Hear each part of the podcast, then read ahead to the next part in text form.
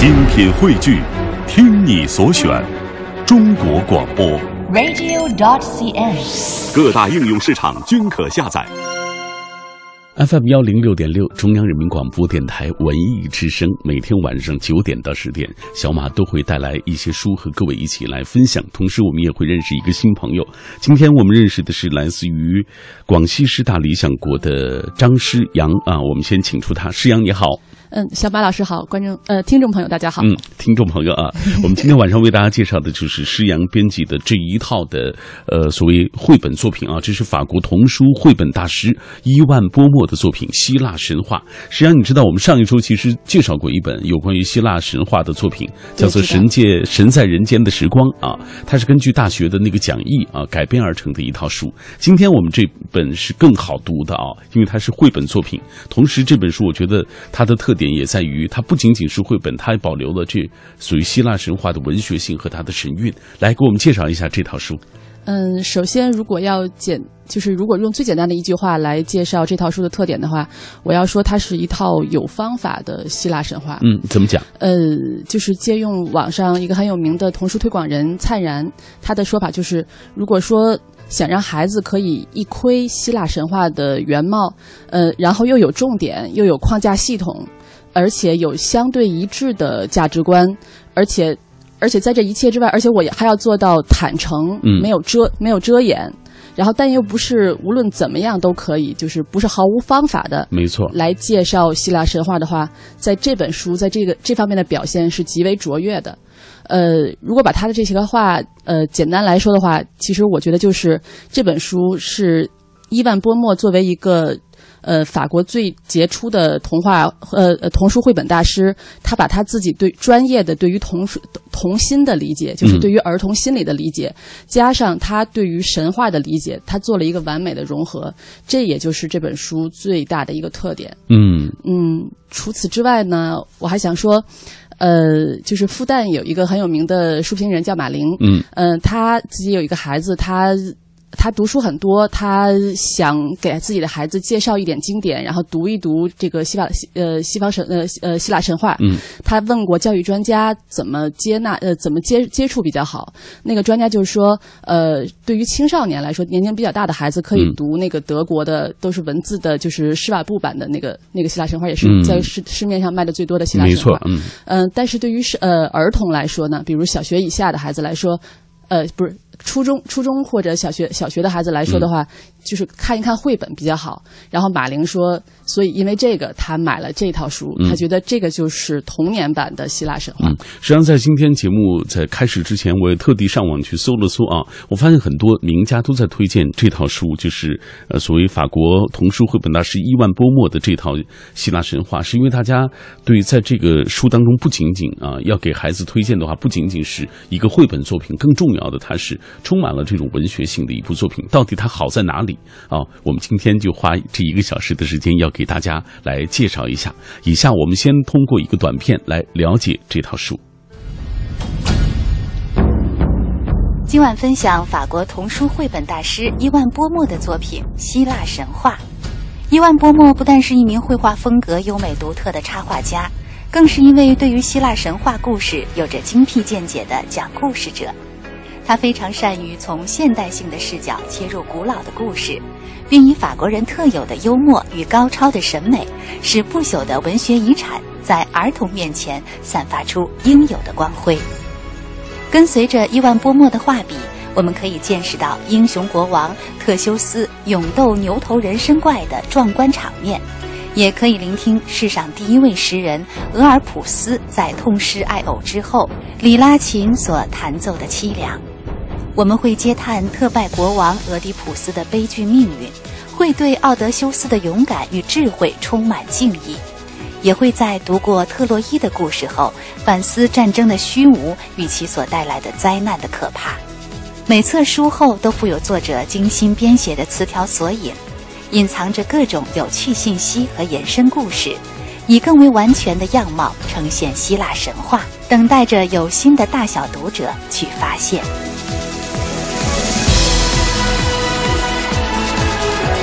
好，品味书香，我们今天带来的这套书就是法国童书绘本大师伊万波莫的作品《希腊神话》。呃，实际上对于我们电波那端很多的朋友来说，可能因为毕竟是法国人嘛，我们不是特别了解，给我们介绍一下伊万波莫。嗯，首先，呃，伊万波莫呢是法国最为杰出的童童书绘本大师之一。呃，他呢得过很多奖，然后其中比如贡古尔儿童奖。贡古尔儿童奖获得者，然后比如巴黎市政厅奖获得者，嗯，法国有三所学校是以他的名字命名的。呃，这本书呢，它是法国教育部推荐给初中生阅读的书，嗯，呃，但是我们要考虑到，就是说，因为法国首先一就是希腊神话对于法国孩子来说是一个基础必读的东西，嗯，呃，就像我们的三字经一样，没错。然后再加上法国小学呢是五年。所以说这本书的话，对于中国的读者来说，呃呃，小学阶段开开始看也是可以的，嗯，而且这套书最近还获得了法国大使馆大使馆的资助，就是就是大大使馆也会觉得这套书很好，嗯嗯，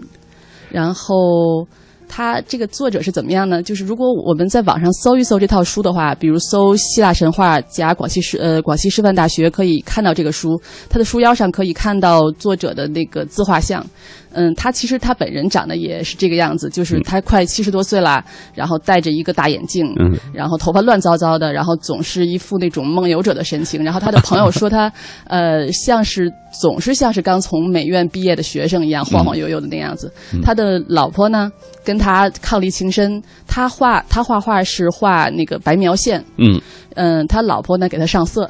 然后呢，就好像对他的生命色上色一样，他的老婆也为他的画来上色。呃，所以说这套书是他们夫妻合作而成。嗯，简单介绍一下他的这个绘画特点吧。其实这本书当中，我觉得，呃，这个他的这个绘画风格，我觉得他借助了一些，比如说连环画的手段呀等等。对，嗯，首先要说的就是漫画或者说连环画这个东西，在法国特别的。有名，嗯，呃，法国成年人也会愿意看漫画，但是这种漫画跟日本漫画会有区别。而且他们的漫画，你发现了没有？就是包括一些呃，这个新闻事件，他们也用漫画的形式来表现。就前段时间出的那个新闻事件，实际上就他们那就是一个著名的一个漫画的一个所谓报纸嘛。对，呃，那个呢，像是那是讽刺漫画，然后也有长篇的漫画，对，比如像《丁丁历险记》，这个就是那我所说的这种法国漫画的一个代表。嗯，呃。这个伊万波莫呢是《丁丁历险记》作者的大粉丝，嗯，呃，除此除此之外呢，他还喜欢特别喜欢日本的浮世绘，呃，所以我们从书里面还看可以看得到他对那个日本的浮世绘大师呃葛饰北斋的致敬，可以看到那个阿喀琉斯去追逐敌人的时候，那个海浪是在模仿浮世绘的那个那个那个很有名那个海浪那个那个那个图景，嗯，嗯，他呢把就是他就是。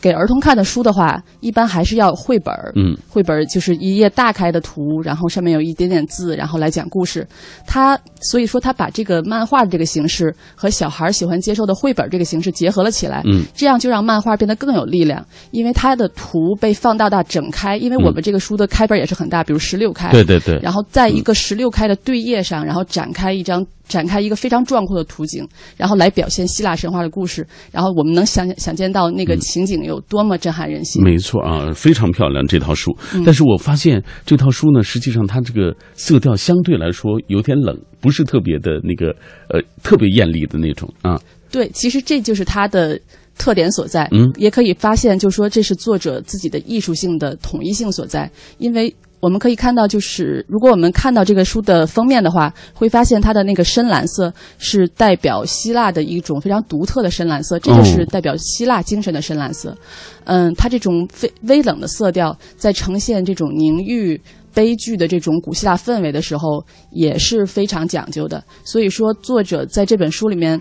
所有的一切，他都是考虑到的。甚至有呃有学者跟我说，他他发现在里面。那个特修斯走的那个迷宫，嗯，是参考了古呃西呃就是考古发掘的成果，是相当贴切、非常的精确的。嗯嗯，所以如此种种啊，这些细节的完美，就这呃这造就了这本书这一套书，你就会发现它是非常精良的。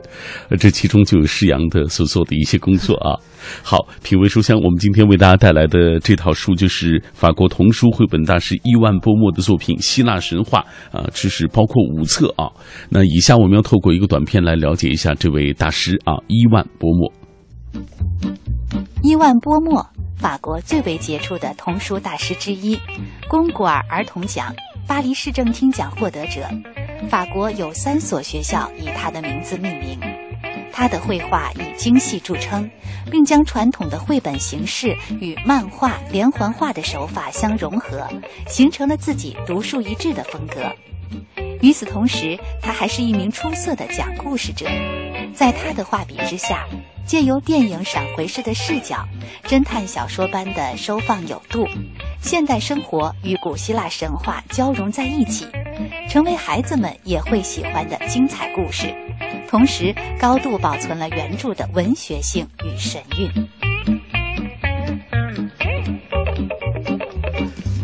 哎，透过这个短片了解了伊万波莫先生啊，这是法国的一个童书绘本大师，获过很多大奖。其实他在讲故事方面，我觉得是非常有心得和非常有自己独特的那个风格的。对，嗯，伊万波莫呢特别会讲故事，这是他的一个特点。呃，不仅体现在在他的书里，还体现在他三十多年来辛勤工作的历，就是每一本书里，他都是这样。嗯，他讲的故事的方式肯定是孩子会喜欢的讲故事的方式，即使是像希腊神话这样可能不是为孩子们准备的这种素材，嗯，他也能把它变成那种惊心动魄的冒险故事，或者是非常神秘的探险那侦探小说，都是有可能的。嗯嗯，像是。如果如果说，呃，有时候我跟家长聊天，家长说我很想给孩子讲希腊神话，然后但是就是里面的那些人名啊，呃，诸神的关系啊，英雄的关系啊，我弄不明白。对。呃，然后我不知从何讲起，然后所有的就是其实我觉得没有必要从神谱的角度，然后这么来切入希腊神话，这样就是你想这是谁是谁的爸爸，谁是谁的儿子，这个过程太复杂了，就会你就会把乐趣全都搞丢了。对。但是伊万波莫就很轻易的跳过了这一点，这也是他这本书的。精妙之处，呃，他的故事的挑选是非常有特点的。他他略过了一些可能我们觉得是比较有名的名篇，比如《普罗米修斯盗火》啊，嗯，呃等等这些，或者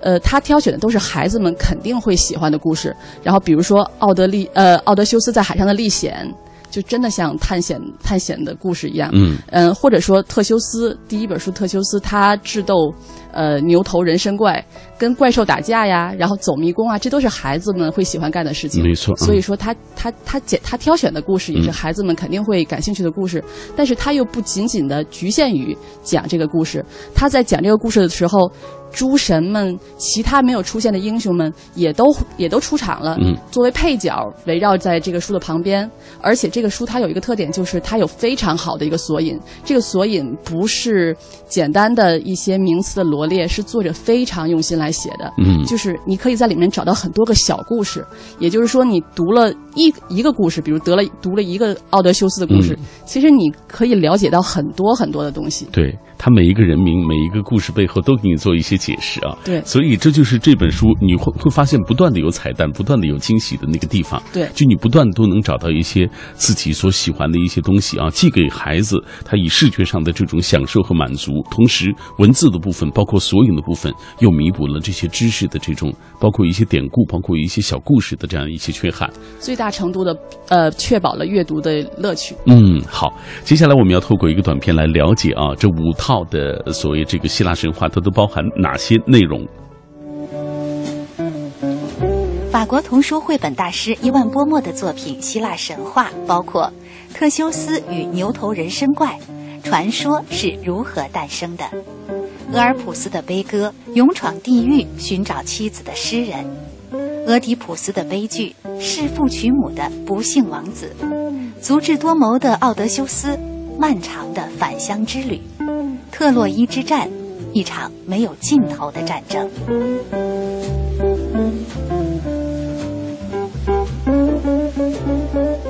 嗯，今天在节目进行的过程当中，我看到很多朋友在跟我们一起分享，呃，他们听到施阳所介绍的这套希腊神话的种种的一些感受啊，包括大家也聊了聊自己所知道的，比如希腊神话故事，比如说圣月心理自然，他说我看过人鱼传说啊，在希腊神话故事里，相传他半人半鱼，他的上半身和人类的女子一样，有着如晚霞般美丽的容貌，下半身则是长长的鱼尾状啊，他喜欢站在海岸的乱石堆上唱凄美的那种呃。歌曲，引诱船员把船只向他的方向开来，从而撞个粉碎。呃，他们虽然长寿，但仍然会面临死亡。而且据说人鱼没有灵魂，但记忆最好的就是他。哎，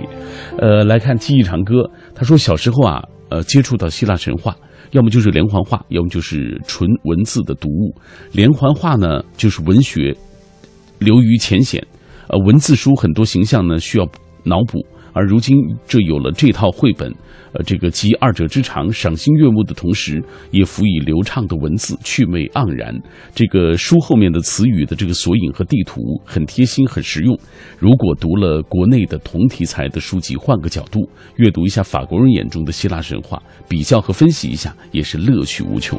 看样子这位朋友是读过这套书啊，他的感触。呃，我觉得他基本上把这套书的一些特点都说出来了。对，来，呃，有朋友问了，说国外翻译的作品啊，翻译人员起着至关重要的一些作品，呃，信达雅语言和思维的这个转换啊，既传达原作的神韵和原味，又是一种再创作啊，请嘉宾来介绍一下这本书翻译的一些情况吧。呃，另外这本书的读者。他说：“适合成人来阅读吗？啊，这个绘本的风格，绘本的风格又呈现哪一种这个风格啊？这些都是成年人特别想要了解一下的。”他说：“不仅仅是给孩子读，自己也想，比如说解压一下、轻松一下呀，了解希腊神话呀，就。”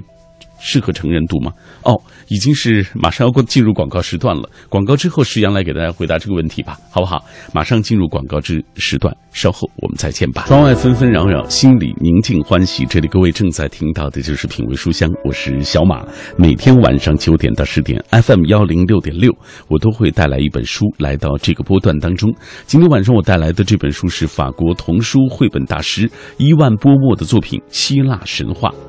哎，这些年我们看到希腊神话改编成呃漫画和绘本的有很多，但是这套书它有哪些特点？我们今天特别请到了来自广西师大理想国的张诗阳来跟我们一起共同分享。在节目进行的过程当中，也欢迎电波那端的你来跟我们保持紧密的联络。通过微信、微博，我们就可以在第一时间找到彼此。微信参与的方式是微信公众平台当中搜索“文艺之声”，微博参与的方式，新浪微博中搜索“品味”。书香或小马 DJ，你就可以第一时间在我的直播帖之下给我留言。同时，各位也可以下载中国广播 APP 来收听我们的往期节目。今天的互动话题说到了，呃，一部经典作品，它总会有众多艺术形式的开发。比如说像《红楼梦》，它有电影、电视剧、有舞台剧等等。希腊的神话故事。有我们之前所介绍的一些文学的书籍，也有像今天晚上的这样的绘本，甚至还有动画片等等，包括还有一些画作啊，名画都是通过这个希腊神话啊这样的，根据这样的希腊神话所创作的。那今天晚上的话题，说说你看过的表现形式最多的诠释同一主题的作品。当然，你在听这期节目的过程当中，有种种的一些问题，都可以发送过来，跟我们一起来分享。马上我们继续请出石阳，石阳，刚刚有朋友。问那个问题啊，咱们在上半时段因为时间紧张没给大家回答，先来回答这位吧。他说，国外翻译的作品，这个翻译的人员，说实话要起到至关重重要的作用啊。给我们介绍一下这位翻译的作品，呃，翻译的情况。那另外这本书的这个读者范围啊，刚才你说了是适合孩子们来阅读啊，小学高年级甚至初中生啊都可以阅读。他说，我一个成年人，我也特别想了解。有关于希腊的神话，也想通过这样的方式获取，呃，适合我吗？会不会让别人笑说太小儿科了？来，是这样。这位呃听众的问题就分为两个，一个是翻译方向的，然后还有一个就是适不适合成人来读。嗯，然后我一个一个来答。嗯，然后首先这个书适不适合成人来读，这个答案是肯定的。嗯，呃，我在编这本书的过程中，就是那种愉悦感，可能就是简直没有办法跟大家说，就是我学到了很多东西。嗯。尹珊珊曾经说过，就是她很喜欢这套书，呃，她也是微博上一个比较有名的一个呃博主，嗯，呃，她说。呃，他收到这个这本书以后非常喜欢。他说，没有读过荷马史诗的人就应该从这套书开始，因为这套书它一共五本，后两本都是呃奥德修斯和呃特洛伊之战是选自荷马神话。嗯。然后第一本那个特修斯与牛头人身怪，然后是选自塔鲁卡克的希腊罗马呃希腊罗马名人传。嗯。呃，然后第二本呃呃。俄俄呃俄尔普俄尔普斯这本，它是选自奥维德，这其实是呃呃呃罗马的作家了，呃奥维德的《变形记》。嗯。呃，然后像第三本呃俄狄浦斯这本，它又是希腊非常著名的悲剧。没错。嗯，所以说他从他选的都是最好的、最经典的文本。嗯，再加上法国人他讲东西很有很有自己的特色，读法国人的书会让自己变聪明。嗯。再加上他。它的索引里面，刚才说到这个书的索引，真的是它很大的一个彩蛋所在。它这里面有很多很多彩蛋。嗯，也许孩子可能看前面的故事更高兴，但是大人能从后面的索引里面得到更多更多的乐趣。然后你的阅读层次是非常丰富的。没错。嗯，再说到翻译这边，然后翻译这本书的呃译者他是叫武娟，他在呃翻译童书方面有着非常丰富的经验，他也翻译过非常多著名的童书。呃，当时。我为什么请他来翻译呢？他有两个儿子，呃，一大一小，一个六岁，一个八岁，都是男孩，特别喜欢这套书。他他自己本身是呃法法国的版带，这套书是经呃当时是经过他然后来做的嘛。呃，他这个书他推荐来之前，他们两个男孩就喜欢这套书，喜欢的不得了，天天求着他爸爸和他给他讲这个故事。嗯，我就觉得 有这样的这这种体验，他肯定会翻译出来特别适合讲故事来听的。没错，没错。等拿到译。稿以后发现真的是这样，这本书你特别适合朗读，因为它真的是一个给孩子讲故事讲了很多遍的妈妈翻译出来的那个。今天下午看在看这套书的时候，我就觉得呀，就这套书它的没有一点点阅读的障碍。很多时候我们在读一些外国的作品品啊，这个翻译如果翻译不好的话，你就会发现语言特别的艰涩啊。看来这位就所谓你说的武圈啊，因为他本身给他的儿子就会朗读呃所谓这个这一套的原版作品，所以他。又是个中国人啊，如何把它翻译的更适合中国的家庭？呃，中国的这些年轻人、中国的孩子们来阅读啊，他一定是非常有心得的。我们再来看几位朋友的留言。呃，苏北报道他说：“这个希腊文化啊，我听的最多的是故事啊，就是神话了。与中国西方的、与中国还有西方的神话故事不同，希腊文化是抗争啊，神奇的怪物。”都是所神安排的勇士，中国神话都是神帮助穷人来改变生活，包括让他们有孝心等等。呃，来继续可以看一看各位的留言。今天很多朋友聊到希腊神话，呃，宋家伟他说，国内的绘本啊，往往这个印刷质量不佳，影响小朋友的阅读体验。能否请这个施阳给大家这这本书的印刷的工艺，呃，是不是能够原汁原味的来还原大师的这个手笔？这个已经很专业的这个话题啊。对，呃，我觉得，我觉得可以，因为，呃，这套书，呃，这套书印刷出来的效果我非常满意，呃，呃，里它它里面的图像还原度也很高，几乎就是达到了原版的这种效果。嗯，法方就是法国的版权方收到这套书的时候也非常满意，对于我们做的这个这个效果，所以，嗯，大家就可以去买买来看一看，就知道，我就肯定不会失望。嗯。呃，来，呃，还有朋友提到的，说是我在听品味书香，但是现在我没有看过这五本书啊。我希望这个这五本书不要混淆希腊文化在中国人心中的地位。他说，现代的儿童不知道历史，但是不要细化历史，要让儿童来了解真正的历史。神话故事也是这样，你听懂他的意思吧？他是希望就是说，他还是忠于原始的，就是忠于希腊神话本身。对，嗯，我觉得。这位呃，这位听众提到的，恰恰就是这本书最大的特点所在。呃，也就像我在一上节目来之前就提到的，它是一套非常有方法的希腊神话绘本。嗯，嗯，它就是在正在讲真正的原汁原味的希腊希腊神话这方面做得非常好。它，呃，咱们要现在就开始聊这个话题吗？就是刚才跟您谈到的那个，呃，可以聊一聊，可以聊一聊，那就现在开始聊，就是这套。呃，我刚才说到，就是刚才简要介绍介绍的时候也说到，就是作者在不遮掩、坦诚的来有方法的介绍这套书上做到了非常大的功夫。嗯，首先呃，怎么讲呢？首先我我看过一些就是作者的传记，他还有跟别人的访谈。嗯，嗯，他里面提到一个特别有意思的事情，他说他小时候嗯。有一个姨妈，是他妈妈工作上的朋友，把他当成侄子看。在他过生日的时候呢，送了他一本《世界神话大全》。嗯，他当时收到那个书以后，特别喜欢看。那个时候是二战刚过，法国很穷，家里都没有什么书。他最喜欢俄狄浦斯的故事和特修斯的故事，就是我们这个书里面他也画的，没错啊第一本和第三本。嗯，然后他特别喜欢看，然后就想画自己的希腊神话。但是他后来等到画的时候，他就发现市面上有很多嗯希腊神话给青少年看的，他做了太多的删节。嗯，就是成年人他呃很自以为是，他就觉得这种东西不适合小孩看。对，呃，比如说里面会有呃过度暴力的。情节或者吃醋、嫉妒的情节，嗯或者关于人性中很残忍、很黑暗的东西，这种东西到底要不要给孩子讲？然后，呃，那些编辑者就把这些东西都剪掉了。但是他不是这么认为。我我想说，这个作者他是一个非常有个性的一个老头儿，嗯然后他特别有个性，他是这么讲的，他就是说，希腊神话中，我觉得他这恰恰证明他对于希腊神话体体悟的精要精到，嗯。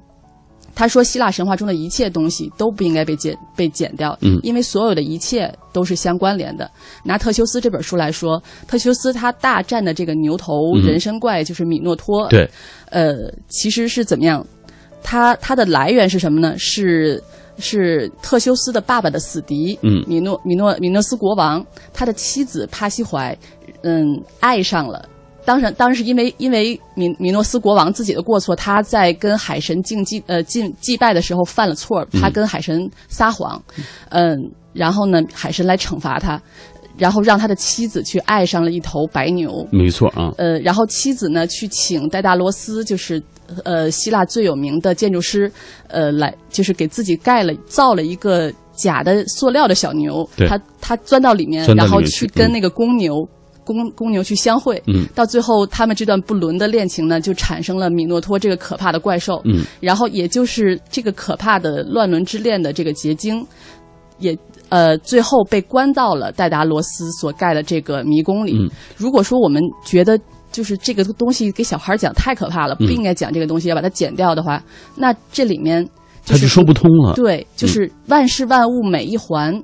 都有它要在的原因。嗯，就是人的人性的残忍，呃，就是人性的悲剧，它是存在在那儿，它不存在好与坏，嗯它只是我们这个宇宙运行的每一个环。嗯，所以说这些东西我们不应该剪掉，这就是作者的观点。但是你知道，我们很多成年人他是觉得这个好像和孩子来说不宜接受啊，或者孩子接受起来，他觉得是一个比较负面的一个东西，对，所以就会删掉啊。所以这时候作者就说，我们什么都什么都应该跟孩子讲，嗯，但是不应该是不管什么方式的来讲，嗯，怎么讲呢？就是他这个作者他是经营这个童书圈很多年，尤其是欧洲这方面比咱们发呃发展的更早，嗯嗯，他观察那么多年，他就知道，他就说。导弹大王的故事，然后那个搞破坏的故事，你以这样的人物作为主角的话，这个书肯定能卖得非常好。嗯，然后但是我们能从这种教孩子搞破坏的过程中，然后教会孩子怎么就了解什么叫真正的破坏吗？嗯，我们应该教孩子怎么才融入社会中，怎么在社会中生存。我们比起跟孩子比起来，在搞破坏方面，大人是绝对比不上的，因为孩子天生他就有这种倾向，因为要通过教育，我们才能融入到这个社会里，然后知道怎么样才是正确的。没错啊。呃，如果说我们拿这些破坏的东西来教孩子，只能把孩子越教越糟，这样下去肯定会引发到灾难。然后，但是如果说说到破坏，说到这些，就是谈论最多的是什么？就是希腊神话。然后作者觉得希腊神话在谈论破坏这方面特别厉害的一点在于，他不强调这个东西。呃，他把这个东西放到整个悲剧的故事当中，放到人类的命运当中，他淡化了它，它只是它的一环，嗯，然后让我们接受它，了解它错在哪儿，我们应该怎么做。这，然后如果说他把这个东西传达出来，完整的、坦诚的传达出来，让孩子读了，其实才是对孩子最大的教化。嗯所以也就是说，我觉得这套书最厉害、最棒的地方就在于这儿。嗯，好，品味书香，我们今天带来的这套书就是希腊神话啊，它来自法国的一个绘本大师啊，呃，伊万波莫啊。这套五本的希希腊神话呈现的也是一个非常瑰丽、非常美丽的一个世界。那今天在节目进行的过程当中，很多朋友继续通过微信、微博的方式在跟我们保持紧密的联络，说到他们听这一期节目的感受。当然，也有一个互动话题，就是说说你看过的表现形式最多的，比如说全是同一主题的这样的一些作品。呃，我们也大致看看大家的留言吧。比如说，有朋友提到了《飘》啊。呃，这是美国的一部电影啊，原著有原著的小说，有电影，有舞台剧的形式。还有朋友提到了，就是像《西游记》啊，小说、电视剧、动画片各种电影啊，还有。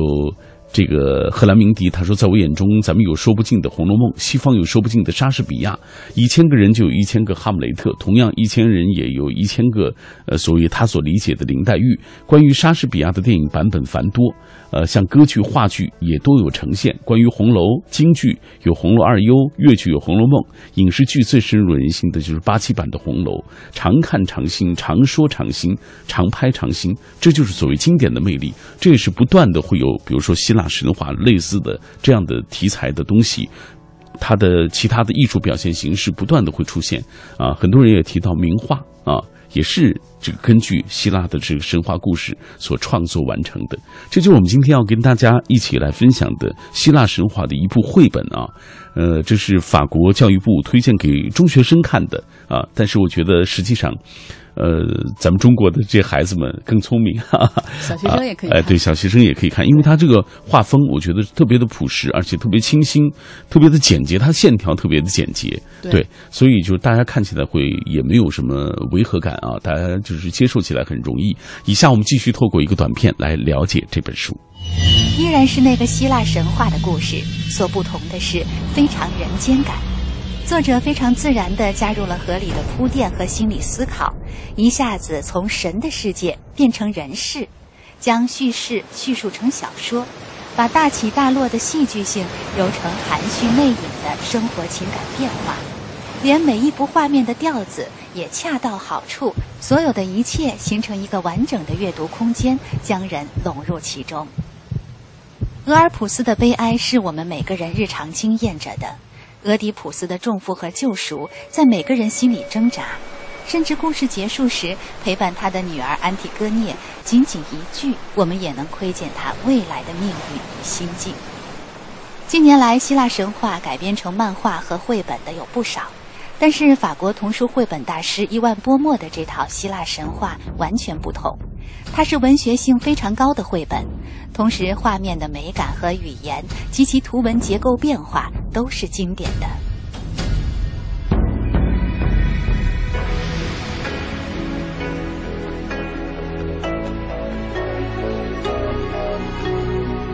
好，我们继续请出施阳来给大家介绍这套书的特点啊。刚刚说了那么多，呃，接下来咱们深入到这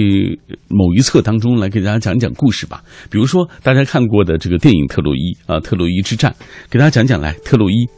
对，那我就。呃，就是简要的来分析它这一本的特点，然后让大家希望能大家能借此，然后一窥这本书的全貌。没错。呃，就是这个作者在创造这这一套书的时候，他有一个特点，就是他会把古典故事和现代生活紧密联联系到一起。他这个特点会让人们有一种感觉，就是呃，首先一孩子容易容易进容易进入。他比如说总是一个爸爸。坐在一个庭院里，说：“我给你讲一个故事吧，讲一个特洛伊的故事，讲一个奥德修斯的故事。”然后这样孩子容易接入。然后另外有一个，我觉得作者的用心就在于，就是希腊神话发生的时间已经过去了那么多年，但是其实相同的故事不停不断的在人间还在上演着。然后这是讽刺，然后但是这也就是我们人性的永恒的一些东西。没错啊。呃，然后如果拿《特洛伊之战》这本书来说的话，呃，当时开始开篇，然后作者画了一个非常宁静美丽的、很典型的那种法国现代庭院。呃，父亲艺术家父亲在给两个孩子讲故事，然后就是说我给你们讲一个特洛伊战争的故事，它是一场可怕的战争，但是引发这场灾灾难的却是一个小小的苹果。嗯，之后呢？作者过了几过了几页，就是开始画到了一个，呃战争的一个场景，就是九年之后，特洛伊已经围城九年了，因为一个苹果，但是特洛伊已经围城九年。对，而且这本书我觉得最大的特点就是因为它是大的开本，所以你看它那个画作就特别开阔。对，然后就是因为它大的开本，所以说前面庭宁静的现代的夏日的庭院和后面这种壮阔残酷的这种战争场场面就形成了非常强烈的对比，然后也非常的具有艺术性。嗯嗯，然后呢，如果说当初纷争女神没有把写有送给最美丽的女神的苹果丢到那个餐桌上。就不会引发那三个女神的争斗，然后也就之后就没有特洛伊之战了。嗯，然后故事就是这么开始的。嗯，这些在这本书里面呢，那些像阿阿喀琉斯啊、阿伽门农啊、阿德修斯啊这些最有名的英雄，然后轮番上场。呃，里面，然后里面也有女性，很美的女性，然后女神，作者。嗯，根据他们不同的性格，然后把它画成不同的那种风格。嗯，像像维纳斯很聪明，他画的就有一点点像像像萨冈的那种感觉，很可爱。嗯嗯，但是就是在这个特洛伊战争中的凡人的女人，就像货币一样，然后就是可以被被交换，然后怎么样？嗯。在，然后神对于人间的事物的参参呃参与呢，也可以看出来，就是他们根据自己的脾气，然后还有不同的看法，然后让天平一会儿偏向这个阵营，希腊人的阵营，或者一会儿偏向特洛伊的阵营，这样。呃，在书的结尾很有意思，就是他是作者自己很少见的跑出来发了一发了一通评论，就是我们不知道这场没有意义的战争是如何结束的，也不知道最。就是大家看完结尾就会发现，他这个结尾结得很突然，嗯，就是啊，这就是完了吗？然后故事里的小朋友就听爸爸讲故事说，难道这就结束了吗？这算什么结尾啊？嗯嗯，作者说，呃，我们不知道这场没有意义的战争是如何结束的，也不知道最后谁赢了，重要吗？诗人把故事写到这里，也就是想告诉大家，这是一场没有尽头的战争，它会衍生衍生出其他的战争，无穷无尽。呃，就是在八十页的篇幅里面，把荷马史诗。这么辽阔的一个史诗，然后就是写，就是完整的表现出来，无疑是一种挑战。但是伊万波莫就这么做到了，然后而且确实他高超的技艺，然后细节细致到最细节处的那种画面，非常的扣人心弦。嗯，好，呃，其实我知道你也接触到了一些家长啊，他们在读完这本书的一些感受，当然他们也在读的过程中有一些自己的一些问题，来给大家讲一下。呃，就是昨天我确实是在跟一些妈妈，然后聊关于这本书，然后他们提了一些问题，我还觉得蛮好的，所以我就总结出来，现在跟大家分享分享。嗯，然后他们首先就是说孩子。到了一定年龄，却真的他会对希腊神话感兴趣。说妈妈，你给我讲希腊神话的故事。但是家长很出头，他就觉得人名啊是众神的关系，是一个大的问题。嗯，但是这本就很好的解决这个问题，因为它是绘本嘛，就是他的人名是跟他这个人物形象是紧密结合的。即使你把他那个长名字忘了，但是你看那个画那个故事就很容易的，就是看下来。没错。呃，然后众神的关系根本不用从神谱这种枯燥的教科书的角度然后来介入，然后你把这个故事读完。你你对于希腊神话启蒙所需要知道的基本知识就几乎就全有了，嗯，然后还有就是刚才说到的人性的问题，然后刚才也在前面的节目里面讲到了，嗯嗯，然后。呃，还有一些名家，我看他们也在呃网上。当然，我不知道我我看到的我那些名家的这种评论，是不是你也看到过啊？嗯，就是有一些名家，他们也不断的去呃网上做一些评论，也分享啊，包括他们自己的孩子读到的一些感受。对我其实收集了一些，然后可以跟大家分享分享。嗯，首先有熊亮，熊亮他是中国绘本界的一个先锋，他他在绘本方面尝试了很多。他收到这份这套这套书以后很喜欢，他说，嗯，这套书是文学性非常高。的一个绘本，他说画面的美感和语言以及图文结构变化，它都是经典的。嗯，觉得这真的是很高的一个评价了。呃，对于然后灿然，灿然也说到，嗯，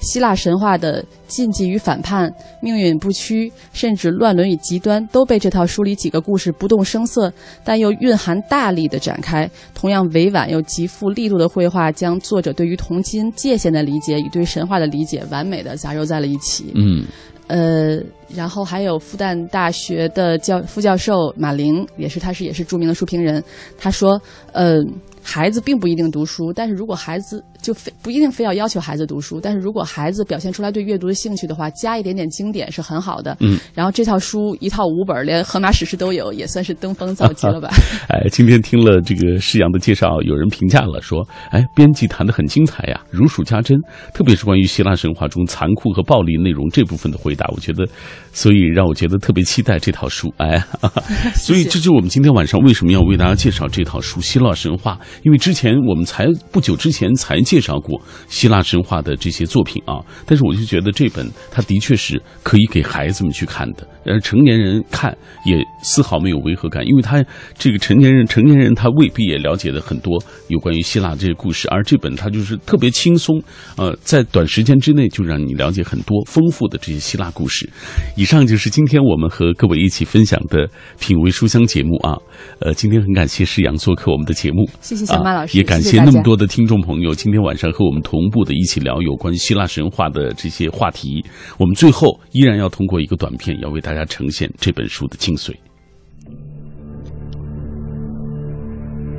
法国童书绘本大师伊万波莫的这套希腊神话，被称为是十到十四岁的青少年了解希腊神话的最佳选择。它高度保留了希腊神话的文学性与神韵，与市面上改编过度的希腊神话不同。作者不刻意删改原著，保留希腊神话原有的故事不变，完美的体现了希腊神话在情节上的高度完整自洽。但同时，为了易于孩子的接受，又自然而然巧妙地加入了合理的铺垫和人物的心理思考，拉近了奥林匹斯诸神与小读者的心理距离。每册书后都附有作者精心编写的词条索引和地图，